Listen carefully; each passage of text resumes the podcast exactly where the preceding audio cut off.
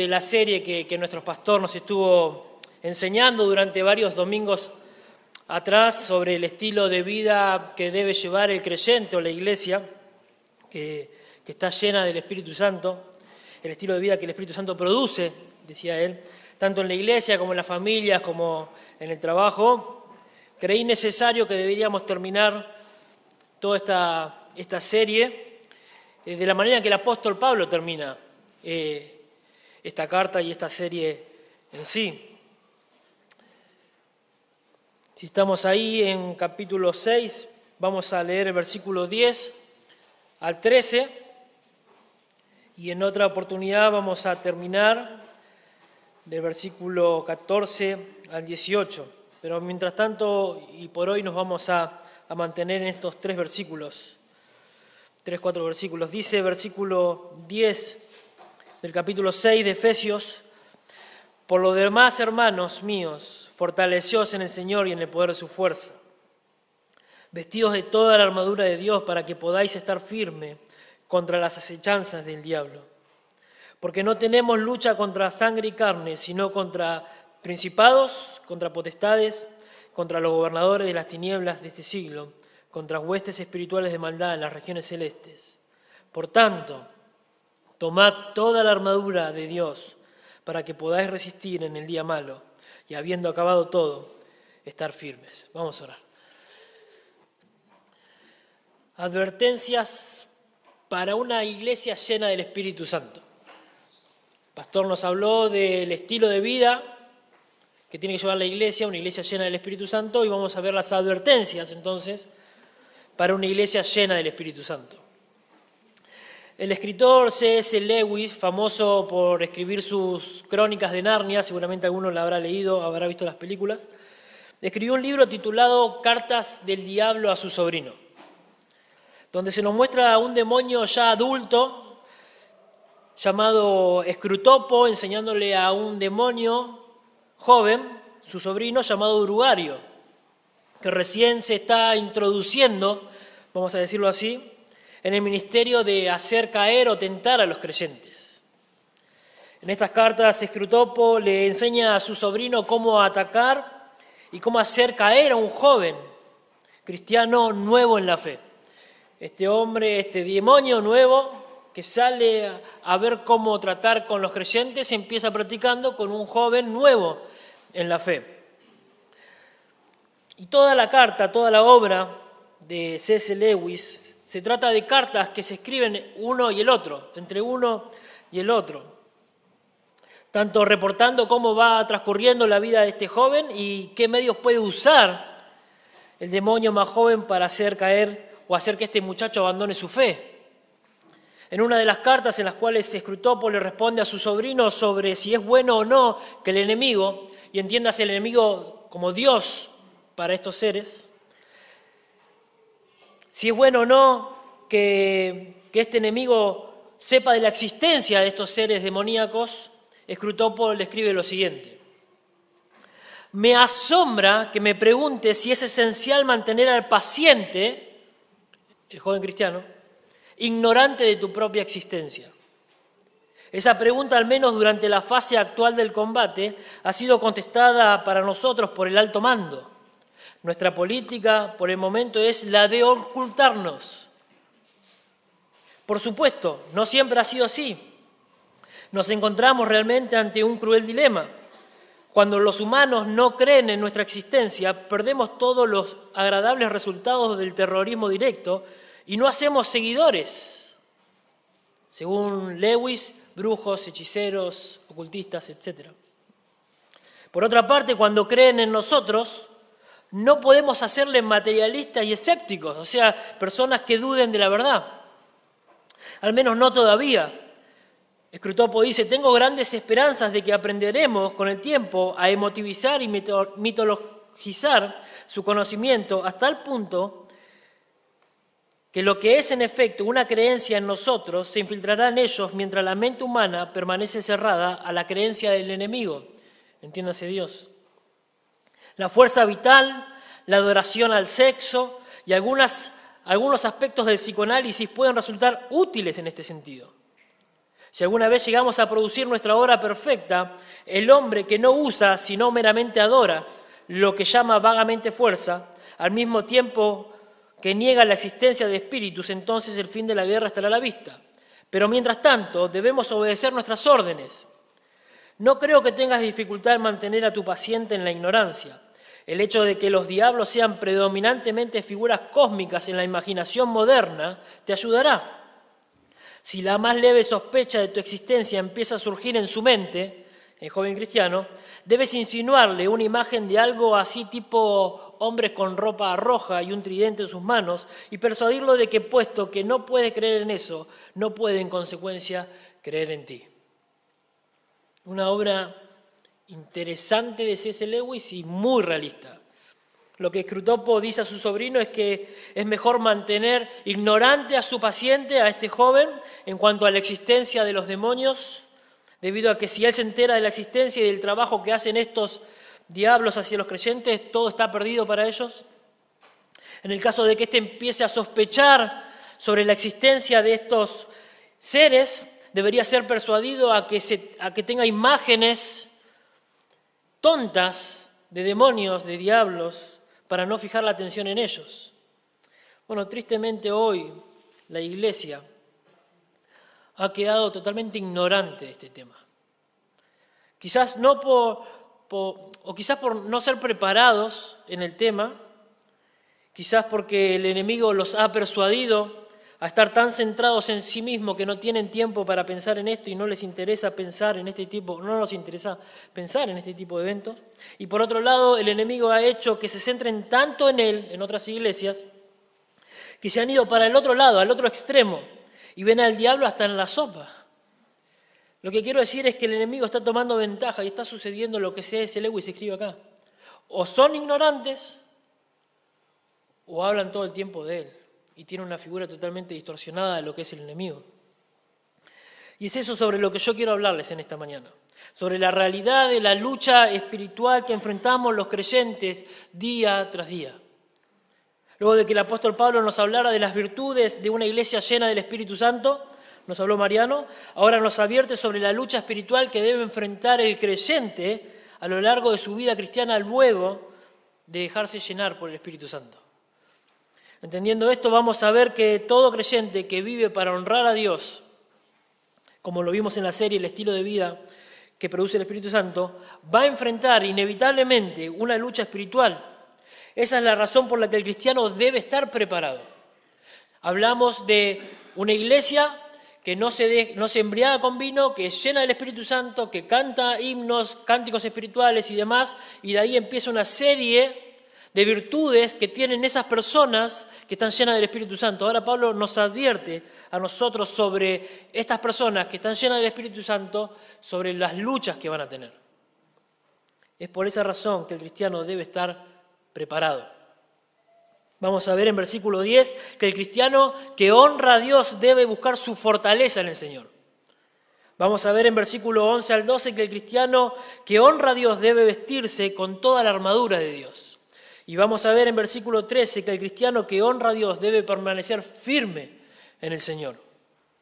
Versículo 10, el cristiano que honra a Dios busca, debe buscar su fortaleza en el Señor. Por lo demás, hermanos míos, fortaleceos en el Señor y en el poder de su fuerza. Luego de que el apóstol Pablo escribiera la carta a los Efesios desde el capítulo 1 al capítulo 3 acerca de la doctrina de la salvación, de cómo fuimos salvos de nuestros pecados, de cómo fuimos llamados por Dios, de cómo formamos parte de la iglesia, etc., pone en práctica el apóstol Pablo todas estas enseñanzas desde el capítulo 4 al capítulo 6 donde se nos describe la manera en que el creyente debe vivir o conducirse en la vida cristiana. Esto es en humildad, en mansedumbre, buscando guardar la unidad de la iglesia, renovando nuestra mente, abandonando pecados pasados que son eh, eh, o, que identifican a los incrédulos, hablando de la vieja manera de vivir también de Pedro, a conducirnos como hijos de luz, a ser llenos del Espíritu Santo, a hablar con cánticos, salmos. Eh, y cánticos espirituales, a que los maridos llenos del Espíritu Santo sepan amar a su esposa, que las esposas que están llenas del Espíritu Santo se sujeten a sus esposos, que los padres críen a sus hijos en el temor del Señor, que los hijos llenos del Espíritu Santo obedezcan al Señor, que los empleados y los empleadores trabajen honrando al Señor y teniendo en bien a su gente. Bueno, luego de que todo esto pase en estos capítulos del 4 al 6, y para todos aquellos que han depositado su fe en el Señor, y que ahora viven para honrar al Señor, el apóstol Pablo les advierte que tendrán una lucha, una lucha intensa, una lucha constante contra Satanás y contra todos los que se oponen a Dios. Hermanos, si sos un creyente, si estás viviendo como Dios manda en las escrituras que tenés que vivir, hermano, bienvenido, estamos juntos en una guerra espiritual. No lo podemos ignorar. Si al leer esta carta en su totalidad podemos entender que Dios ha hecho una comunidad de creyentes que buscan ser llenos del Espíritu Santo para vivir una vida que, honre, que agrade a Dios, buscando la unidad de la, de la iglesia por la fe en Jesucristo, entonces debemos saber que el enemigo de nuestras almas vendrá por nosotros con el fin o con el propósito de destruir la fe del creyente. Luego de toda esta información que el apóstol Pablo nos deja en la carta, concluye con un por tanto, versículo 10, por tanto, el cual se podría traducir quizás mejor de ahora en más o, a partir de ahora.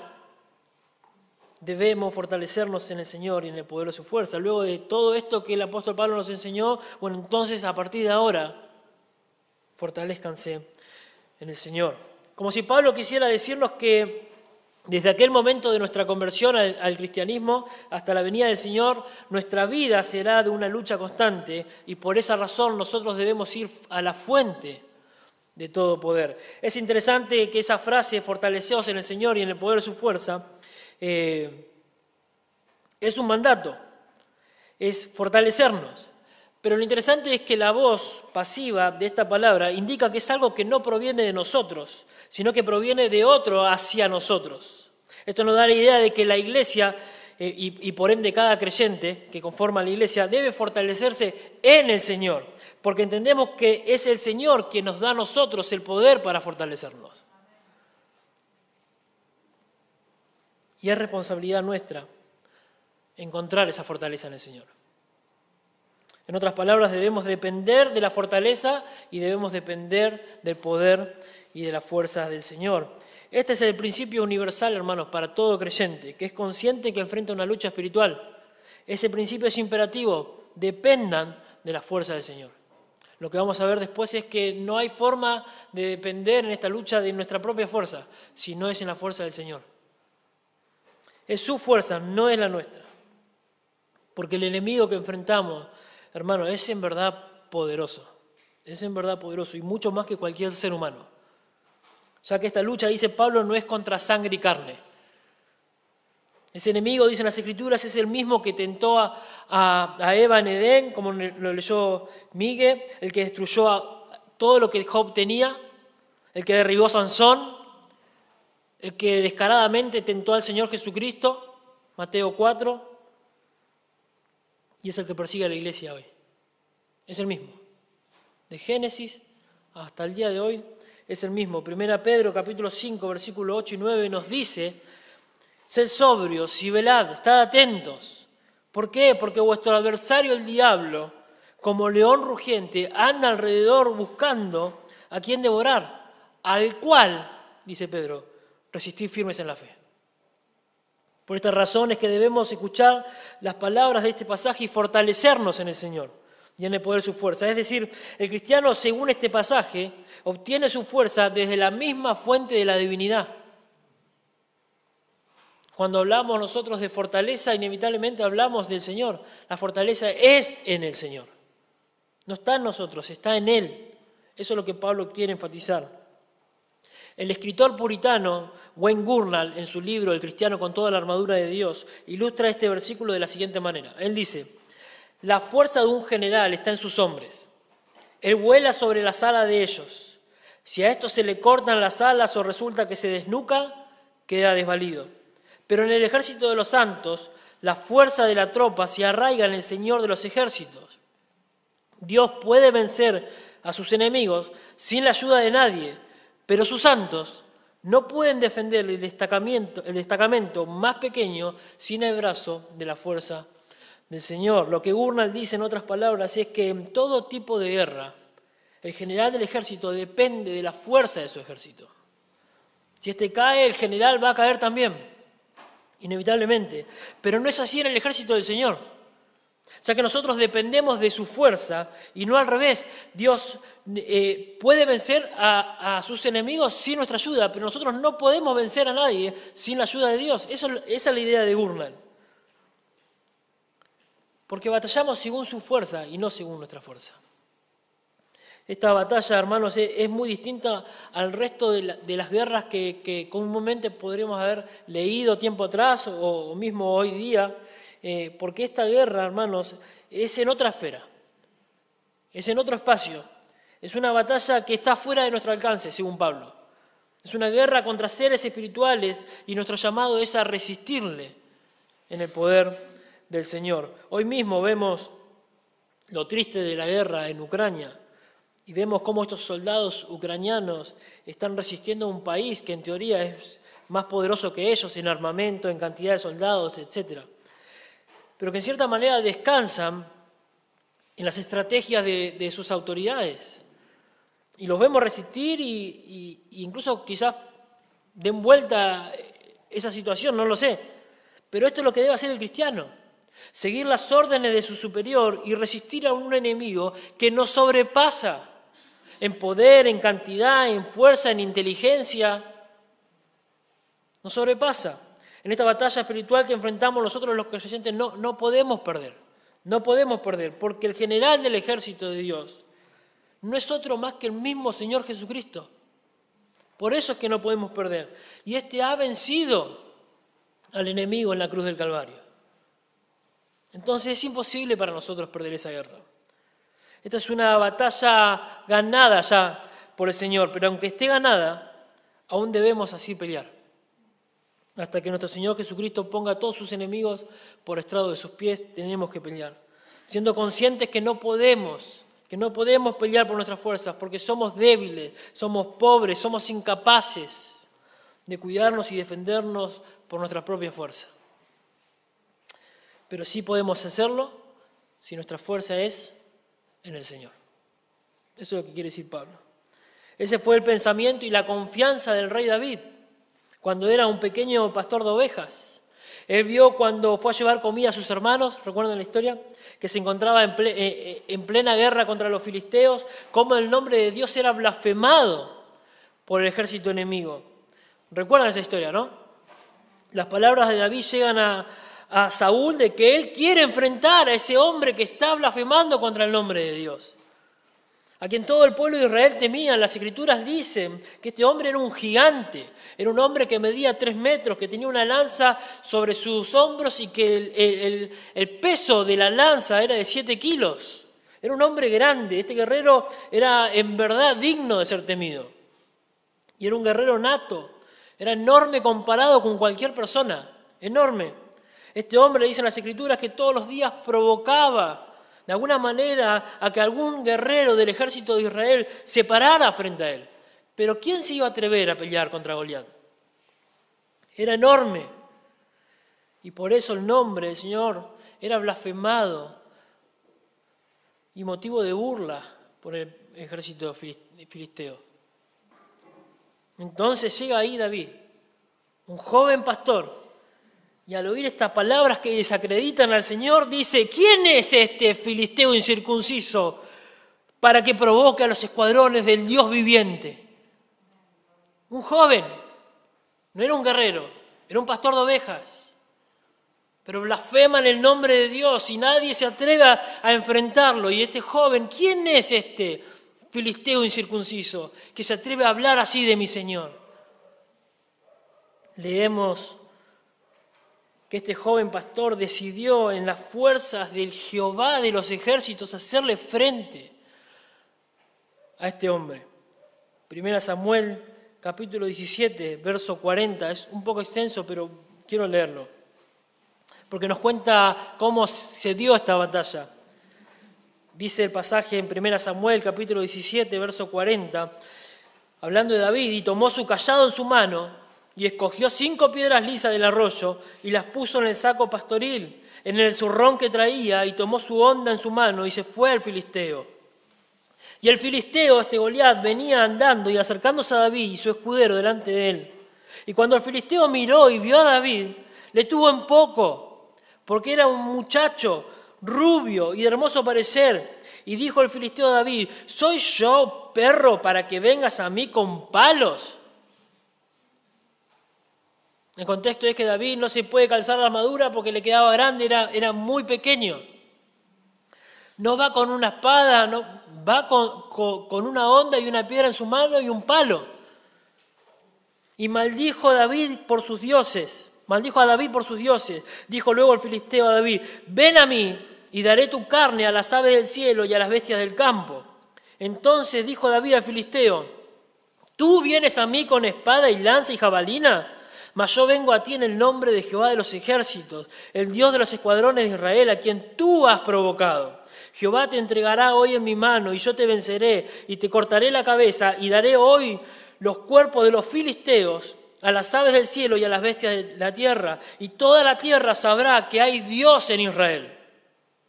Y sabrá toda esta congregación que Jehová no salva con espada y con lanza, porque de Jehová es la batalla y Él los entregará en nuestras manos. Y aconteció que cuando el filisteo se levantó y echó a andar para ir al encuentro con David, David se dio prisa y corrió a la línea de batalla contra el filisteo, y metiendo David su mano en la bolsa, tomó de allí una piedra, la tiró con la onda e hirió al filisteo en la frente, y la piedra quedó clavada en la frente y cayó sobre su rostro en tierra. Así dice el texto, venció David al filisteo con onda y piedra, e hirió al filisteo y lo mató sin tener David espada en su mano. Tremendo.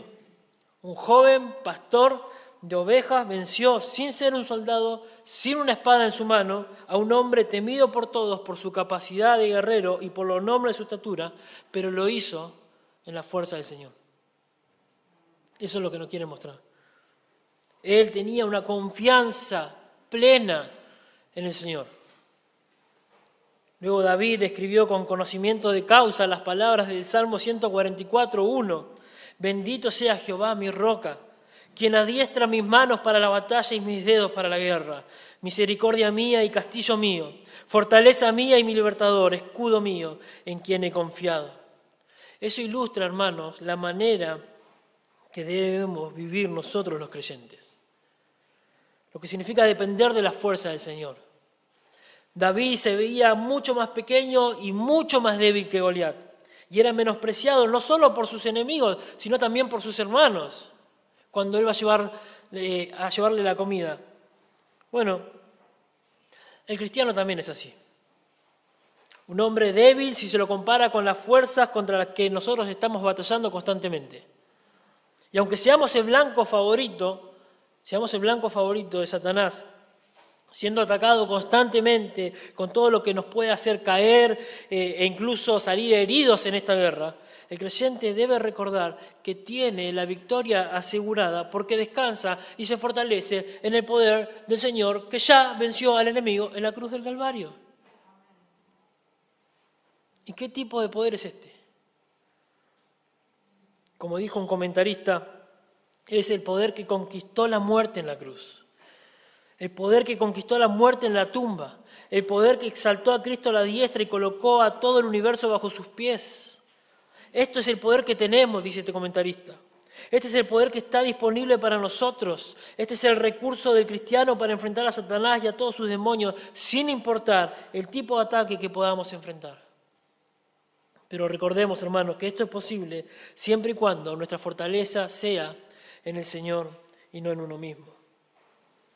Hemos escuchado a lo largo del tiempo que en algunos casos el enemigo habiendo salido para vencer y habiendo quizás hecho tropezar y hacer caer a muchos cristianos a lo largo de la historia, habiéndolos tentados, familias que fueron destruidas, destrozadas por causa del pecado y de la influencia del maligno detrás de estas personas, que siempre tuvo el mismo modo operando para trabajar, siempre el mismo. En una oportunidad hablé con un hombre que fue invitado a esta iglesia, acá en Carapa, vino una sola vez, el cual estaba muy frustrado con el Evangelio, muy frustrado con el Evangelio. Y me dijo que la iglesia le había prometido a él, no sé qué iglesia, le había prometido a él victoria, que todo lo podía en Jesucristo, que su vida iba a cambiar y no sé cuántas cosas más. El hecho es que eso es verdad, eso es verdad. Pero no en el sentido que se lo estaban presentando a él. Y no en el sentido en el que él estaba esperando que eso suceda. Pero el punto no es eso, sino que él pensó que todo lo podía en el Señor, sin hacer nada, esperar y nada más, quizás así declarándolo nomás. Este hombre creía que sabiendo que Jesús era poderoso ya estaba, alcanzaba con eso. Y esto no es lo que nos dice la Biblia, no enseña eso las Escrituras, sino más bien que esto es posible si nosotros, los creyentes, nos apropiamos de la fuerza del Señor y vamos en busca de Él viviendo una vida llena del Espíritu Santo, en santidad, dependiendo del Señor, en oración y en meditación de la palabra. La fortaleza del Señor viene a nosotros cuando nosotros somos hombres y mujeres de oración que entienden que esta lucha no se puede llevar adelante con nuestras propias fuerzas. Es en las fuerzas del Señor que nosotros podemos resistir al enemigo. Entonces, para lograr fortalecernos en el Señor debemos apropiarnos de ese poder. Pero ¿cómo es que logramos hacerlo? ¿Cómo es que logramos apropiarnos de ese poder de Dios? Bueno, el fortalecernos en el poder del Señor y, en su fuerza requiere que seamos conscientes de dos cosas, de algunas cosas. Primero debemos ser conscientes que el Señor es todopoderoso. Debemos ser conscientes de eso. Que su poder está disponible para defender a su pueblo ante cualquier ataque del enemigo y socorrer a los que son tentados y probados. Esto es verdad, es una verdad fundamental para nosotros saberlo. Nosotros teniendo una cosmovisión bíblica de esto, es que nosotros podemos entender que somos débiles y que el Señor es todopoderoso y debemos buscar esa fortaleza con diligencia. Segundo, debemos ser conscientes que tenemos una lucha real, que el enemigo es un enemigo real, que busca destruir la fe de los creyentes y que por eso nosotros debemos estar preparados. Debemos estar preparados. Pero ningún soldado, hermanos, que va a la guerra, aunque sea fuerte y su ejército sea el más temible de todos, no puede salir a pelear si qué, si primero no está vestido con la, la vestimenta que le corresponde. Por eso el creyente que está lleno del Espíritu Santo, que vive para honrar al Señor, no le alcanza simplemente con estar fortalecidos en el Señor, sino también debe estar preparado con la vestimenta necesaria para la ocasión que también provee el Señor, versículo 11 al 12, el cristiano que honra a Dios debe vestirse con toda la armadura de Dios. Dice el texto, vestidos de toda la armadura de Dios para que podáis estar firme contra las acechanzas del diablo. Porque no tenemos lucha contra sangre y carne, sino contra principados, contra potestades, contra los gobernadores de las tinieblas de este siglo, contra huestes espirituales de maldad en las regiones celestes. Luego de que, de que Pablo nos exhortar a fortalecernos en el Señor, ahora nos exhorta a que nos vistamos con toda la armadura de Dios, porque la causa principal de todo esto es que hay una oposición satánica. Hay una oposición satánica. Y no, no, no podemos ignorarlo, hermanos. Esa es la idea de este pasaje. Por eso Pablo termina de la manera que termina. Pablo nos dice que la causa por la cual nosotros debemos fortalecernos en el Señor y en el poder de su fuerza, la causa por la cual nosotros debemos vestirnos con toda la armadura de Dios, es porque el diablo está acechando, en palabras de Pablo, a la iglesia. Ahora es interesante que el apóstol Pablo no nos diera un detalle biográfico de quién es este enemigo. No lo hace. Pareciera que, es algo ya conocido por los hermanos eh, en la ciudad de Éfeso. Por otro lado, dijimos que, al enemigo le, gusta o que hablemos mucho o que no hablemos nada. Pero parece que Pablo entiende esto y nos enseña que su propósito no es para satisfacer nuestra curiosidad, sino para prevenir a la iglesia de la hostilidad demoníaca. Y la manera en que Dios enseña en su palabra que debemos resistirle. Parece de igual manera que los lectores de esta carta Eran conscientes de esta realidad espiritual porque Pablo ya dice en capítulo 2, versículo 2 y capítulo 4, 27, que estos hermanos eran conscientes ya del enemigo.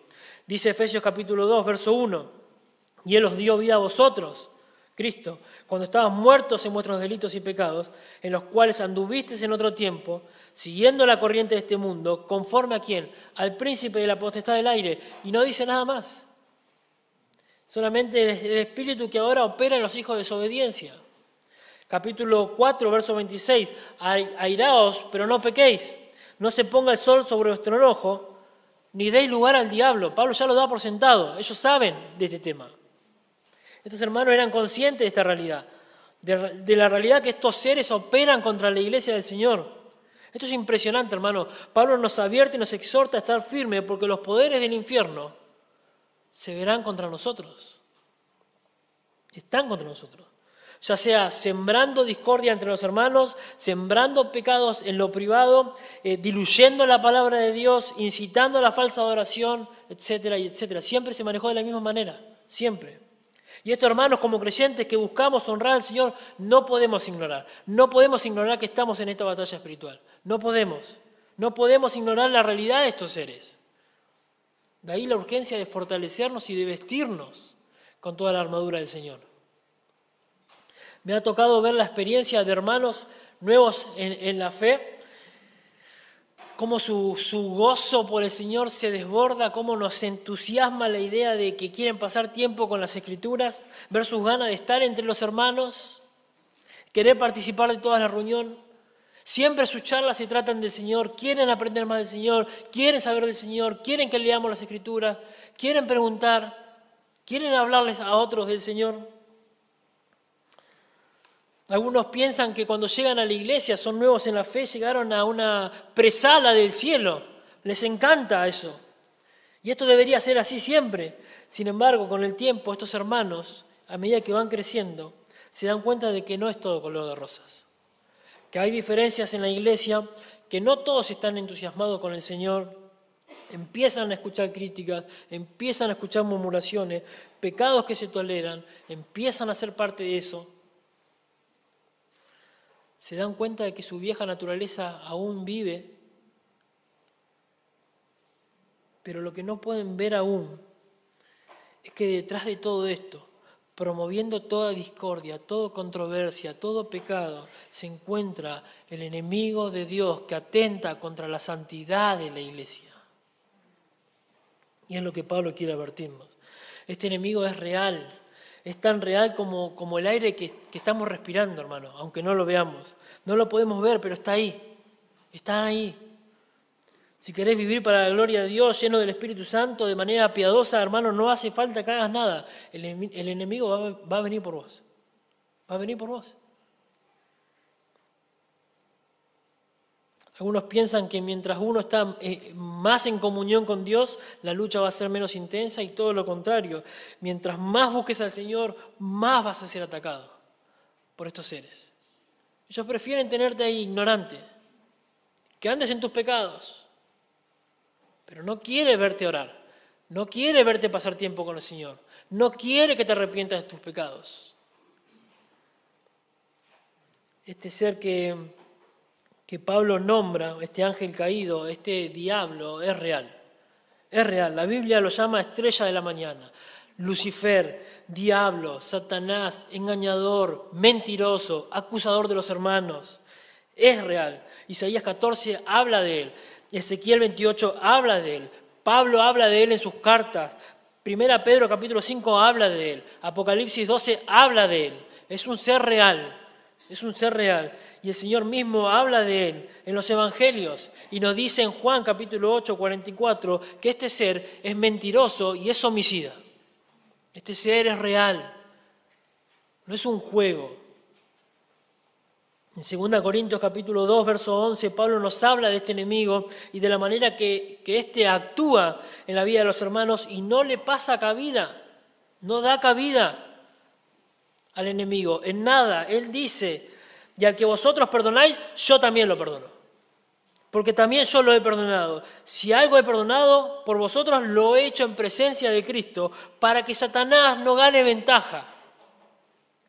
algunas sobre nosotros, pues no ignoramos sus maquinaciones.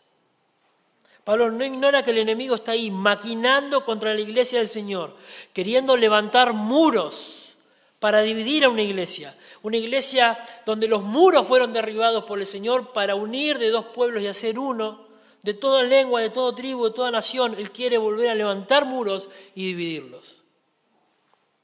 Y nosotros no podemos ignorar eso, hermanos. Por eso el apóstol Pablo, uniendo dos elementos fundamentales para la santificación del creyente, que son la gracia divina y la responsabilidad del ser humano, dice que debemos equiparnos con el atuendo, con la ropa correspondiente, completa, a la que él llama toda la armadura de Dios.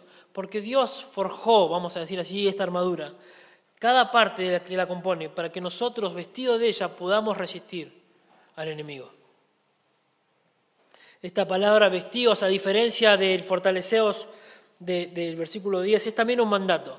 Pero la voz ahí indica que esta tarea es nuestra y que recae sobre nosotros. Es decir, nosotros nos vestimos con la armadura de Dios. Dios nos provee de ella, pero es nuestra responsabilidad tomarla y vestirnos con esta armadura. Pero aún más, la frase vestidos de toda la armadura de Dios trae la idea de pónganse la vestidura para la batalla y una vez que se la pongan, hermano, no se la quiten más. Esa es la idea. Una vez puesta esta armadura, no se la quiten más. ¿Hasta cuándo? Hasta que venga el Señor a buscarnos. Vivamos con esa armadura. Esa es la idea. Así debemos andar nosotros. Debemos estar atentos, sin descanso alguno, porque el enemigo, hermano, no se toma franco. No se toma franco. No porque hoy sea el Día del Trabajador acá, el domingo no está acá dando vuelta. No se toma, trabaja siete días a la semana, 24 horas al día, incansablemente. Y no solo los domingos queriéndote ahí atrapar con las sábanas y decir, prende la tele, poné YouTube y mirá la predicación desde tu casa. Vestirnos de la armadura de Dios una vez y para siempre, hermanos. No es vestirse cada tanto, cuando tenga ganas o cuando sepa que algo tengo que hacer con la iglesia, es siempre. No como cuando vamos a, bueno, yo no juego, pero cuando van a jugar al fútbol, que se preparan ahí, pero se vuelven a cambiar y vuelven a, tener su ropa diaria. No, en este juego no se permite esto. Una vez que nos vestimos, la idea es que siempre llevemos la armadura con nosotros. Nos ponemos la armadura y ahí está, queda puesta y no se quita más. Si nos quitamos la armadura, chao hermano. Somos títeres en las manos del enemigo. Nos quitamos la armadura, hermanos, y somos títeres en las manos del enemigo. Esto me hace acordar a la historia de Sansón. Él tenía la fuerza, cada vez que venía un ejército enemigo, el Espíritu Santo venía sobre él, él tomaba fuerza y hacía pedazos a sus oponentes. Lo destruía pero este hombre, siendo el hombre más fuerte del mundo, se confió en su fuerza que no provenía de él, sino del Señor, y desobedeció a Dios, mostrándose independiente, sin considerar a Dios. Y cuando un día vinieron sus enemigos, confiado en que iba a escapar como siempre, no se, dio, no se dio cuenta que Dios ya lo había abandonado. Y terminó siendo de burla y de escarnio por parte de sus enemigos. Escuchen lo que la Biblia dice sobre Sansón en el libro de jueces, capítulo 16, verso 20 en adelante. Y le dijo, Dalila, Sansón, los filisteos sobre ti. Y luego que despertó él de su sueño, se dijo, esta vez saldré como las otras y me escaparé. Pero él no sabía que Jehová ya se había apartado de él. Mas los filisteos le echaron mano, lo agarraron, le sacaron los ojos le llevaron a Gaza y le ataron con cadenas para que moliese en la cárcel. Y aconteció que cuando sintieron alegría, es decir, cuando se habían emborrachado estos, estos enemigos, en su corazón dijeron, llamad a Sansón para que nos divierta. Y llamaron a Sansón de la cárcel y sirvió de juguete delante de ellos. Esto es lo que hace el enemigo cuando nosotros estamos confiados en nuestras propias fuerzas y no en la fuerza del Señor. Cuando nos confiamos y menospreciamos las palabras del Señor, cuando menospreciamos las palabras de las Escrituras, Quedamos como Sansón, hermano, desprotegidos, cegados, siendo utilizados como juguetes por parte del enemigo. Mi amado y querido hermano, la, victoria en la vida cristiana descansa en tu entendimiento sobre lo que Dios dice acerca de la guerra en la cual nosotros nos encontramos. Debemos corregir nuestras vidas si están en pecado, hermanos, para luego fortalecernos en el Señor, vestirnos con la armadura de Dios y resistir al enemigo. No es un chiste. Pero podemos recordar que lo más interesante de todo es que esta armadura es efectiva solamente cuando nosotros descansamos en la fortaleza y en el poder del Señor. Solamente cuando descansamos en la fortaleza y en el poder del Señor. Luego que el apóstol Pablo en el mismo pasaje nos describa cuáles son las partes de la armadura, leemos que una vez colocada el creyente depende totalmente de Dios. Versículo 14 al 18, si quieren lo leemos rapidísimo, dice, está pues firmes. Hay una triple repetición ahí, ya la tercera vez. Está pues firmes, ceñidos vuestros lomos con la verdad y vestidos con la coraza de justicia, calzados los pies con el apresto del Evangelio, de la paz. Esta es la armadura. Sobre todo tomad el escudo de la fe, con que podáis apagar todos los dardos de fuego del maligno. Y tomad el yelmo de la salvación y la espada del Espíritu, que es la palabra de Dios.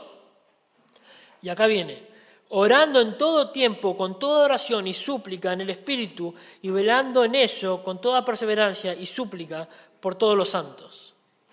Tomen la armadura, vístanse, fortalezcan en el Señor y vayan a pelear. No, fortalezcanse, vístanse en la armadura y ahora sí, preparados, oren. Oren al Señor. Oren por todos los santos al Señor. Esto es lo que resume la idea de Pablo. Nos preparamos, nos, esforzamos, pero descansamos en el poder de Dios por medio de la oración en el Espíritu. Eso es lo que está diciendo Pablo. Bueno, perfecto Marcos, pero me surge una pregunta, quizás, ¿no? Ahí. Si ya somos creyentes, si ya estamos, o no estamos, mejor dicho, bajo el dominio del maligno, de las tinieblas, ¿Por qué debemos vestirnos? ¿Por qué debemos fortalecernos si Satanás ya no tiene autoridad sobre nosotros? Bueno, eso es verdad. No tiene potestad sobre nosotros.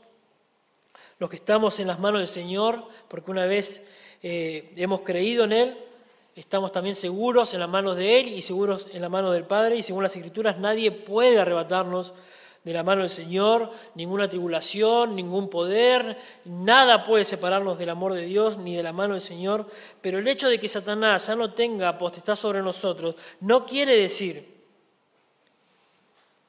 que se olvidó de nosotros y que ya no tenemos una lucha. Por más que estemos en las manos del Rey de Reyes, no quiere decir que Satanás no siga atacando su iglesia. La Biblia dice que tendremos una lucha espiritual hasta que el Señor venga a rescatarnos para estar siempre con Él.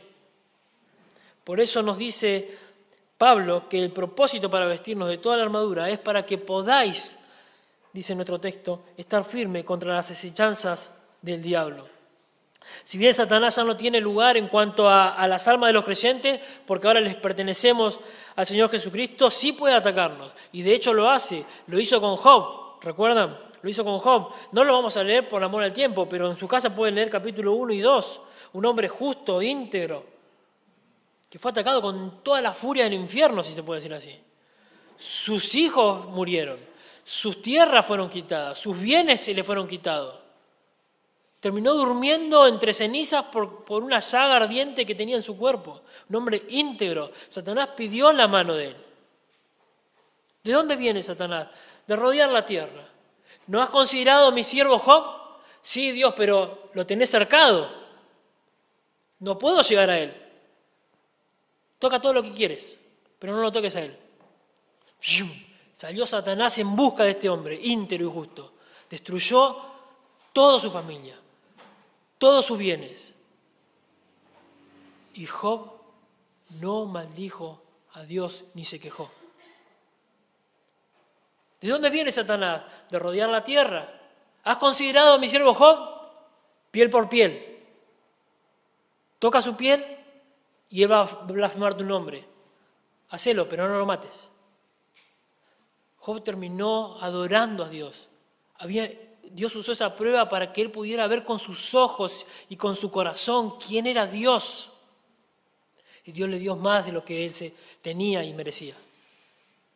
Satanás ataca, hermanos.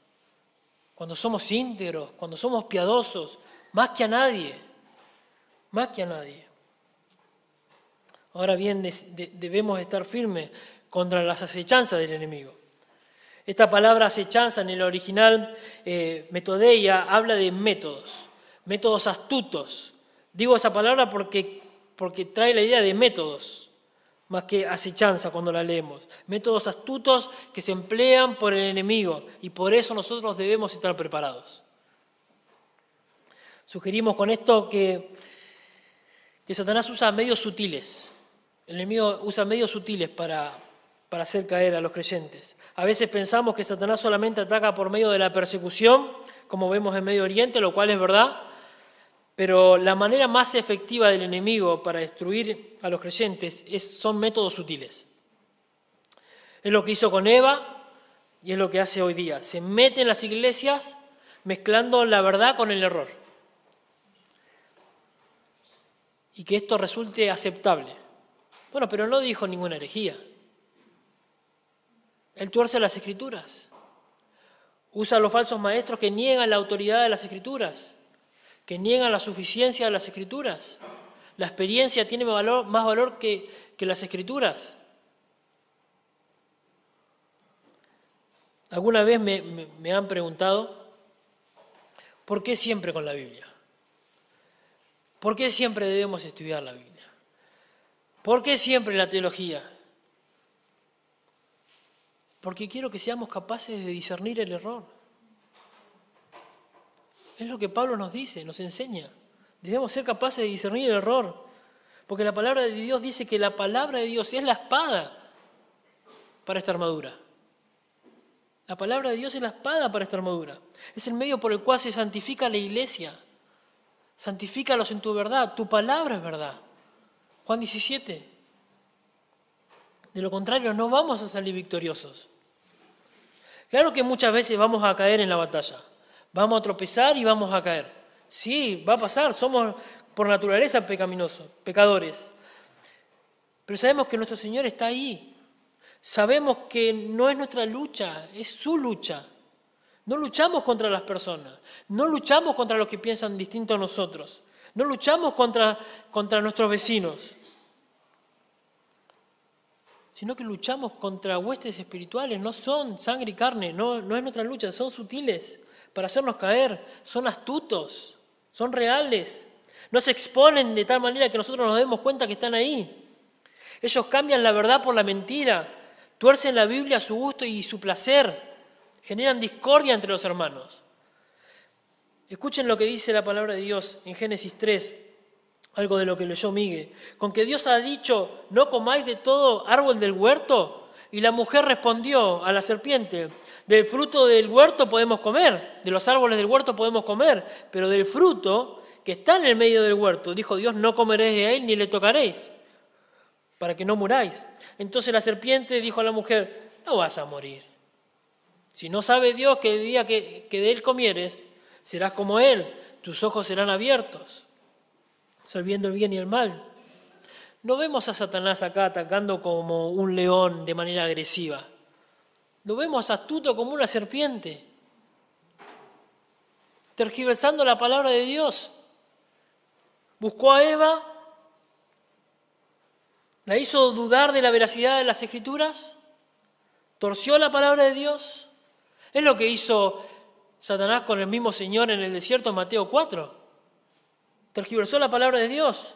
Si eres hijo de Dios, échate abajo, porque escrito está, a sus ángeles mandará acerca de ti. El texto dice que te guarden en todo su camino. Y él dice, te mandará acerca de ti y en, tus manos y en sus manos te sostendrán. Quitó de la palabra, quitó la palabra de Dios. Sí, Marco, pero solamente fue unas, unas pocas palabras. Tergiversó la palabra de Dios. Cambió la verdad. Pablo nos dice en 2 Corintios 11, 14 que este diablo se viste como ángel de luz. 2 Corintios 11, 13 que induce a los falsos maestros a introducir errores Viste a los falsos maestros como ovejas, pero son lobos rapaces. Eso es lo que el enemigo hace. Lamentablemente hoy los cristianos vemos al diablo en todos lados. En la imagen de Coca-Cola, en el símbolo de la bebida energizante. Eh, me han llamado la atención porque mi hija tenía un gatito Kitty, que eso era... Puede ser, no, no, no sé. Pero no vemos al, enemigo en los falsos maestros. Nos vemos en las propagandas y no los vemos en las personas que predican sacando partes de las escrituras, disminuyendo el Evangelio, no hablando de estas cosas. Estos hablan mentiras, pero le dan un tinte bíblico cuando predican. porque no quieren hacerlo de manera grosera. Satanás no, no lo va a hacer de manera grosera, porque él quiere que pensemos que no existe o que es indefenso, como leímos en la introducción de la carta de Scrutopo a Uruguario. El doctor Martin Lloyd Jones expresó su convicción sobre esto diciendo lo siguiente, tengo la seguridad de que una de las causas principales del mal estado de la iglesia de hoy es el hecho de que el diablo ha sido olvidado. Atribuimos todo a nosotros mismos Hemos llegado a ser muy psicológicos en nuestra actitud y pensamiento. Vivimos ignorantes de este gran hecho objetivo, el ser y la existencia del diablo, el adversario, el acusador y sus dardos feroces. Hermanos, el diablo asume muchas formas, pero la más eficaz, la que tiene más éxito, es cuando persuade a las personas de que Él no existe. O en el ámbito de los creyentes, pensar que Él es indefenso, en oposición con nosotros o que todo pecado y controversia solamente es producto de, nuestros corazones, sin pensar que detrás de todo esto se encuentra el enemigo trabajando y taladrando el cerebro de las personas sutilmente para destruir y dividir la iglesia, usando humanismo con un poco de Biblia en los púlpitos para no sonar ahí tan grotesco. Claro que el enemigo usa a los incrédulos para atacar, sí, los usa y perseguir a los creyentes. Pero noten que estos creyentes que son perseguidos son aquellos conscientes del enemigo y que viven una vida de oración y súplica, donde predican el Evangelio en lugares hostiles. Pero debemos ser sinceros, hermanos, que ellos arriesgan su vida por causa del Señor. Y nosotros de este lado del océano eh, estamos más preocupados por el entretenimiento que por escuchar la palabra de Dios. Y con esto no me refiero a que nosotros pasemos tiempo de entretenimiento, no, no quiero que me malinterpreten, sino me refiero al tipo de iglesias que han dejado de predicar teología para dedicarse a satisfacer las demandas de los consumidores dentro de la iglesia. A eso me refiero. Y esa es la actividad principal del enemigo. Su tarea es provocar a los creyentes a no pensar en la Biblia, o que piensen de una manera contraria a lo que la Biblia demanda de los creyentes, porque esta es la forma más sutil de hacer que los cristianos actúen en desobediencia a la voluntad de Dios. ¿No conozco las escrituras? Puedo vivir desobedientemente. Estas potestades, principados, hermanos, son poderosos, son malas, son astutas, buscan destruir el rebaño de Dios y es imposible para nosotros hacerle frente porque nuestro llamado es a resistir y no a atacar al enemigo. Vemos en el libro de, Judas, versículo 9, que ni siquiera el ángel Miguel se atrevió a enfrentar a Satanás. Se lo entregó al Señor. Y creemos nosotros que el diablo es simplemente un hombre de cola roja y un tridente que se sienta en el infierno para castigar a los que van a parar ahí. Somos débiles somos ingenuos, dijo John Stott en su comentario en la carta de los Efesios. Sin embargo, muchos de nuestros fracasos y derrotas como cristianos se debe a que estamos confiados. Porque hemos olvidado que tenemos una lucha espiritual, hermanos, que se gestó con nosotros desde el día que nosotros hemos creído, pero que comenzó en Génesis 3 y termina en Apocalipsis 20. La lucha constante en toda la historia de la humanidad. Debemos vestirnos con toda la armadura de Dios para poder resistir entonces al enemigo. Porque Pablo sabe que nuestra lucha está fuera de nuestro alcance. Él dice la razón de por qué debemos poner la armadura y dice en versículo 12, porque no tenemos lucha contra sangre y carne, sino contra principados, contra potestades, contra los gobernadores de las tinieblas de este siglo, contra huestes espirituales de maldad en las regiones celestes. Hermanos, vuelvo a repetir, nuestra lucha no es contra el sistema, no es contra la política, no es contra nuestros vecinos que ya no nos pueden ni ver, quizás están descontentos con nosotros. Nuestra lucha no es contra sangre y carne, nuestra lucha es contra Satanás y contra sus demonios. Claro, usan a las personas. Y quizás muchas veces nos hayan usado nosotros, como lo hizo con Pedro, cuando le aconsejó al Señor no ir a la cruz. ¿Y qué hizo el Señor? Apártate de mí, Satanás, me eres tropiezo. Reprendió al enemigo. Hermano, pensemos que no tenemos lucha contra sangre y carne. Nuestra lucha es contra seres espirituales. ¿Y qué hacemos con las personas que se oponen a nosotros? Bueno, ellas deben ser evangelizadas. Ellas deben ser el objeto de nuestras oraciones. Dios nos puso como creyentes en un lugar de trabajo, en un barrio, en una escuela, en una universidad, donde los que se oponen son personas, pero no son nuestros enemigos, porque nosotros estuvimos de ese lado también. Debemos predicarles el Evangelio. Es nuestra responsabilidad orar por ellos. Es nuestra responsabilidad como creyentes hacerlo. Sus corazones no están arrepentidos y están bajo la influencia del maligno. Eso, es así. Y acá Pablo pasa a citar al diablo como generador de todas estas artimañas y pasa ahora a mostrarnos que él no está solo. Él no está solo. Estos seres que nombra Pablo son demonios que buscan destruir la iglesia de Dios, desacreditar a Dios y a los que intentan vivir piadosamente.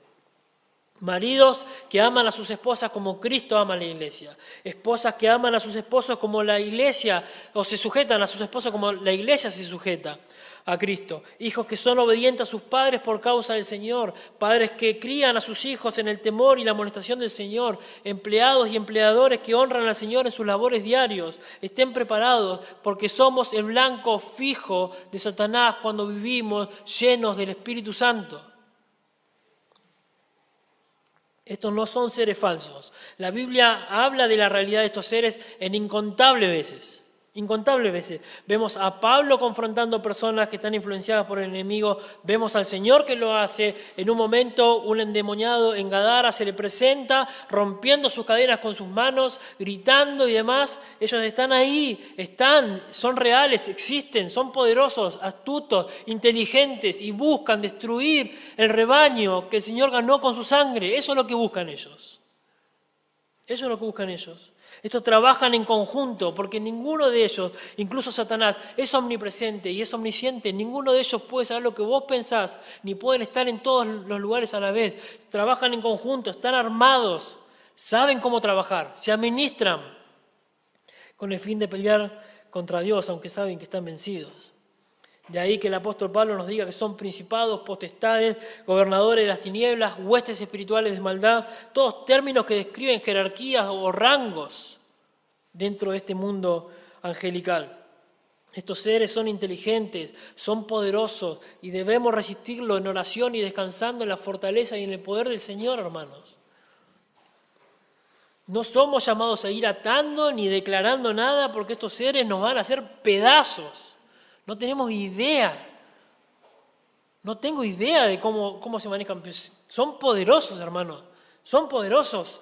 Recordemos lo que dice el libro de Hechos en capítulo 19, 11 en adelante. Y es interesante, y es interesante, búsquenlo conmigo, Hechos capítulo 19, versículo 11, así no los canso tanto.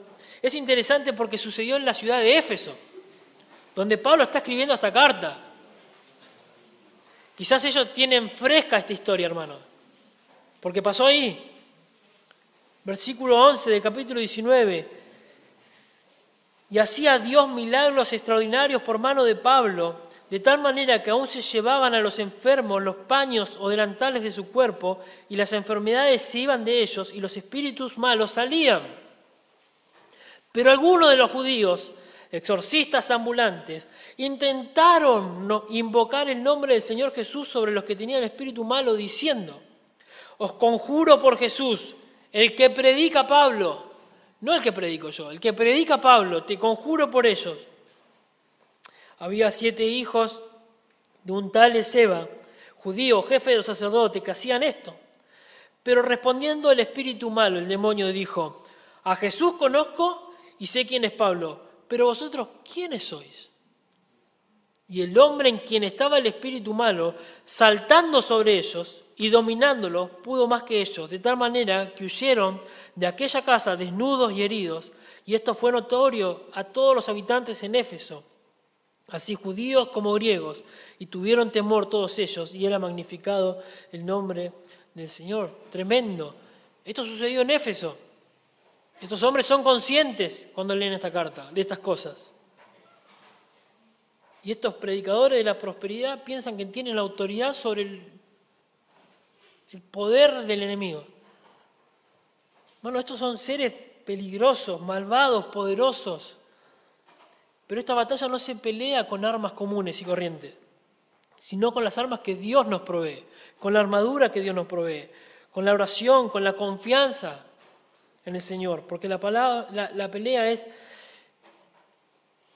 o la guerra es la pelea de Dios contra ellos. Nosotros oramos y descansamos en el Señor.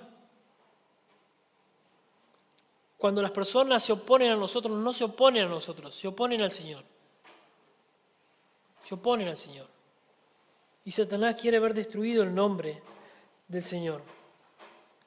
No somos llamados a ir buscando pleito contra los demonios, ahí somos llamados a vivir vidas santas, vidas piadosas, a depender del Señor en oración, armados y vestidos con toda la armadura de Dios para poder resistir cuando seamos atacados.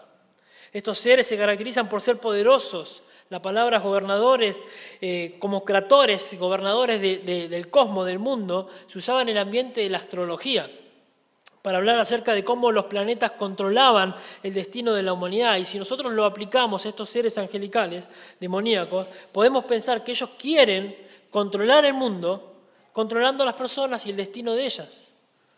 Pero aún más, no solo son poderosos, sino que son malos malos en verdad. Son los gobernadores de las tinieblas, huestes de maldad, odian la luz, odian a Dios, odian la santidad de Dios, odian la iglesia, buscan destruir el rebaño de Dios, eh, buscan desviarnos de la verdad, buscan que caigamos en el error. Estos seres son malvados y siguen las obras de Satanás, persiguiendo lo mismo que persigue Satanás. Todos ellos se oponen a, a los propósitos de Dios, buscando inteligentemente cómo hacernos desviar de la verdad. En 1 Corintios 10:20 vemos que estos seres inician la falsa adoración, sacrificando los ídolos. En 1 Timoteo capítulo 4, verso 1, vemos que estos seres fomentan la falsa doctrina, haciendo escuchar a hombres engañadores y la doctrina de demonio. En Salmo 106, 37 dice que estos seres eh, no, alientan a las personas a la idolatría, sacrificando sus hijos e hijas a los demonios. Estos seres son poderosos, son malos y están empecinados, hermanos, en destruir a la iglesia. Pablo agrega que estos seres de maldad operan en regiones celestes. Esto indica que se mueven fuera de nuestro alcance. No, los podemos ver, son espíritu, pero se mueven en el aire, permitiendo ser totalmente eh, ajenos a nosotros en el sentido que nosotros no, no podemos verlo porque no están en nuestro plano terrenal.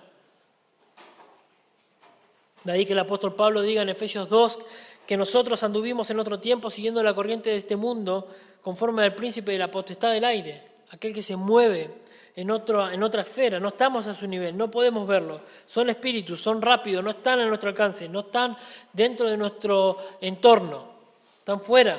De ahí la advertencia del apóstol Pablo que nosotros como creyentes nos fortalezcamos en el Señor y nos vistamos de toda la armadura de Dios. Por eso, hermano, el creyente que está lleno del Espíritu Santo y que vive para honrar al Señor, no le alcanza solamente con estar fortalecidos en el Señor, sino que también se debe vestir con la vestimenta que proviene del Señor, pero también debe permanecer firme en el Señor. Y en este punto vamos a ir mucho más rápido. El cristiano, versículo 13, que honra a Dios, debe permanecer firme en el Señor. Por tanto, tomad toda la armadura de Dios para que podáis resistir en el día malo y habiendo acabado todo, estar firmes. Bueno, finalmente el autor bíblico nos dice que a causa de la situación que vive el creyente, que vive el cristiano, en cuanto a esta lucha espiritual en la que se encuentra, el cristiano combate eh, con poderosas fuerzas eh, de maldad, formadas por huestes de maldad, eh, es exhortado a tomar la armadura de Dios, a vestirse y a fortalecerse en el Señor. La idea de tomar toda la armadura de Dios es un mandato fuerte, es un mandato profundo y trae la idea de, de no permitir que el enemigo nos sorprenda desprotegidos. Toda la armadura de Dios, toda la armadura de Dios. Como en el libro de Progreso del Peregrino, donde Cristiano, el personaje principal, no sé si todos lo leyeron, una vez que se calzó la armadura, caminó siempre con la armadura hasta llegar a la ciudad celestial. Pero caminando un día, cristiano, y es uno de mis libros favoritos, eh, siempre atento, pudo observar a lo lejos a un ser llamado Apolión, que venía hacia él en la sombra de muerte y de humillación. Y le leo parte de esta fascinante historia de John Bunyan. Ya en el valle empezó muy pronto Cristiano a sentir apuros. Poco a poco había, poco pasos había dado cuando vio venir hacia sí un demonio abominable cuyo nombre era Polión. Empezó pues Cristiano a tener miedo y a pensar si sería mejor volverse o mantenerse firme en el puesto. Mas se acordó que no tenía armadura en, sus espaldas. Y por tanto, volverlas al enemigo sería darle grandes ventajas, pues con facilidad le podría herir con sus saetas con sus flechas. Pero este se, decidió a tener valor y mantenerse firme, porque este sin duda era el único recurso que le quedaba para salvar su vida. Luego de que John Bunyan relatara toda esta ardua batalla que tuvo Cristiano contra Napoleón, dijo lo siguiente, concluida la batalla, Cristiano pensó en dar gracias a aquel que le había librado de la boca del león, a aquel que le auxilió contra Napoleón, y puesto de rodilla dijo, Belcebú se propuso mi ruina, mandando contra mí su mensajero a combatirme con furiosa inquina. Y me hubiera vencido en trance fiero, mas me ayudó quien todo lo domina, y así pude ahuyentarle con mi acero. A mi Señor le debo la victoria, y gracias le tributo loor y gloria. Tremendo, tremendo. Esa es la actitud que debemos tener nosotros los creyentes, hermanos mantenernos firmes, resistir confiados en la armadura de Dios y en la fortaleza del Señor, sabiendo que Él es quien pelea nuestras batallas y que somos más que vencedores en Cristo Jesús. Pero recordemos, hermanos, esta armadura no es para que nosotros salgamos en busca del enemigo para pelear, sino para que cuando el enemigo venga hacia nosotros, a querer destruir nuestra fe, podamos resistirle y permanecer firmes. El creyente no está llamado a buscar pelea, sino a resistir firme a los ataques del enemigo, manteniendo siempre una posición de victoria frente al enemigo. Y pensemos, hermanos, que no es que nosotros estando firmes algún día va a venir el enemigo y nos va a hacer dudar de nuestra fe. En aquellas iglesias donde la enseñanza no es sana, es falsa, iglesias centradas en el hombre y no en Dios, ataca constantemente por medio de los falsos maestros a la mente de las personas, porque el creyente no está protegido con ninguna armadura. ¿Y cómo sabemos eso? ¿Cómo podemos decir que él no está resistiendo? Bueno, porque si es un verdadero creyente no estaría exponiéndose a la falsa enseñanza. Huiría de ese lugar. Buscaría lugares de delicados pastos para ser alimentado. Si quiero hacer un paréntesis acá para que no se me malinterprete. Cuando hablamos de estas iglesias, son iglesias que se enfocan o centran al hombre y sacan a Dios del centro, que predican la prosperidad, que predican la sanidad y del poder de las personas dentro de ellos. Mm. A eso me, me refiero. Además, esas iglesias se centran tanto en las personas, tanto en el humanismo, que van en contra de lo que Dios dice en su palabra. Es su poder, es su palabra, es su Espíritu Santo, es su iglesia. No, está todo centrado en Dios. Sí, pero lo hacen en el nombre del Señor, Marcos. Todo lo que hacen lo hacen en el nombre del Señor. Y sí, es, verdad, pero no es la manera que el Señor manda que peleemos nosotros contra ellos. Lo hacemos en el nombre del Señor, lo hacemos en su fortaleza, lo hacemos con su vestidura, resistimos en oración y súplica meditando en las Escrituras. La idea de que el cristiano está puesto para salir a batallar contra los demonios no solo que es antibíblico, sino que es contradictorio a todo lo que las Escrituras manda. No podemos ir atando, ni peleando, ni reprendiendo a Satanás, eso es antibíblico. Porque nadie puede derrotar o nadie puede terminar con aquel que ya fue destrozado en la cruz del Calvario. Ya Cristo lo hizo. Cristo lo hizo. Estos demonios fueron derrotados, destronados, ellos lo saben. Nosotros solo debemos esperar en el Señor. Pero ¿qué pasa en los creyentes que están firmes en su teología? Bueno, si están firmes en su teología, ellos más que nadie deben mantenerse alerta y firmes, vestidos con toda la armadura de Dios, porque entienden que no pueden hacer nada frente al poder del enemigo, frente a las acechanzas del enemigo, más que fortalecerse en el Señor, vestirse de la armadura y de esa manera resistir al diablo. ¿Y cuándo es que debemos resistir al diablo entonces? Bueno, Pablo hace una aclaración sobre este momento y dice que ese momento en que nosotros debemos fortalecernos y resistir es el día malo. Dice nuestro texto, para que podáis resistir en el día malo y habiendo acabado todo, estar firme.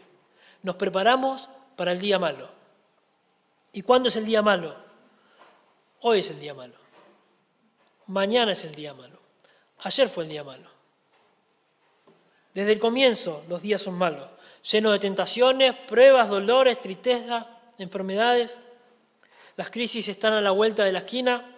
Una enfermedad, la prueba de perder un ser querido, las luchas contra nuestros pecados, nuestra carne, el mundo, todo es un combo del día malo. Cuando estamos pasando necesidades, debemos saber que es el día malo. Cuando somos tentados, debemos saber que es el día malo. Cuando estamos en plena comunión con Dios y en nuestra eh, más hermosa comunión con el Señor, debemos saber que es el día malo que el enemigo no descansa hasta que Satanás sea lanzado al lago de fuego y Jesucristo reine con poder, será siempre el día malo, siempre. Hermanos, recordemos que se nos ha llamado a estar firmes y a resistir. El enemigo va a estar ahí atacando constantemente a la iglesia del Señor que vive llena del Espíritu Santo. Nosotros no lo podemos ver, pero escuchen la palabra de 1 Juan 4:4, hijitos, vosotros sois de Dios y le habéis vencido, porque mayor es el que está en vosotros que el que está en el mundo. Satanás y sus huestes de maldad van a estar atacando constantemente la mente de los creyentes si nosotros estamos viviendo para Dios. Nosotros no debemos buscar nada, simplemente estar firmes, vestidos con la armadura de Dios, puesta y solo resistir al enemigo que va a atacar nuestra mente, queriéndonos hacer dudar de nuestra fe, dudar de las promesas de Dios, dudar de la confianza de los hermanos en la fe. Solo resistimos, es lo que dice la palabra de Dios, no demos lugar al diablo, no ignoremos sus maquinaciones, Él es real, eh, pero está vencido por el sacrificio de Cristo. Santiago 4.7 nos enseña ¿Qué debemos hacer cuando el enemigo viene por nosotros? Someteos pues a Dios, resistir al diablo y ¿qué va a pasar? Huirá de, nosotros, huirá de, de la persona que está siendo atacada. Sométanse a Dios, resistan al enemigo en oración y él va a huir, como lo hizo con el Señor, cuando lo resistió en el desierto, en la tentación, en Mateo 4. Finalmente Pablo dice, habiendo acabado todo, estar firmes. Este es el resultado final. Esta es la esperanza, hermanos, para nosotros los creyentes. Esta es la esperanza, como un soldado cuando se le avisa que terminó la guerra. Es una expresión para hablar del soldado después de la victoria, cuando tuvo un duro combate. Esa es la idea. Samuel Pérez Millo dice en su comentario sobre esta frase, el soldado no ha caído, se mantuvo firme, a pesar de la dificultad de la batalla. Todo lo que se, había encomendado se le había encomendado fue cumplido. Tal vez lleno de lastimaduras en el combate, pero victorioso, se mantiene erguido, firme, mientras las huestes de maldad quedan derrotadas. El cristiano va a terminar firme, no podrá ser derrotado, no podrá caer y quedarse en el, suelo porque está en Cristo, fortalecido en el Señor, en el poder de su fuerza, con la vestidura de la armadura de Dios. Confiemos, hermanos. Cristo ha vencido por medio de su Cordero en la cruz del Calvario. Hermanos, el llamado del Señor, y terminamos, en este pasaje es para nosotros a estar firmes, fortalecidos, vestidos con toda la armadura de Dios, porque Satanás y sus demonios son reales y están dispuestos a usar de toda su fuerza para atacar a los creyentes que viven vidas piadosas, llenas del Espíritu Santo, que predican fielmente la palabra de Dios, que predican la verdad, que ayudan a los creyentes. Pero va a intentar destruirnos usando todos los medios posibles, todas las estrategias, para que nosotros dejemos de estar dependiendo del poder de Dios. Él va a intentar distorsionar va a intentar negar la palabra de Dios, va a intentar desacreditar el testimonio del pueblo de Dios, va a intentar deprimir o destruir el entusiasmo del creyente por la obra del Señor, va a intentar diluir la efectividad de la iglesia, centrando al hombre como lo más importante y dejando a Dios ahí en segundo plano. Pero hermanos, Dios ha derrotado al enemigo, lo expuso públicamente en la cruz del Calvario. Un último versículo, Colosenses capítulo 2, verso 13.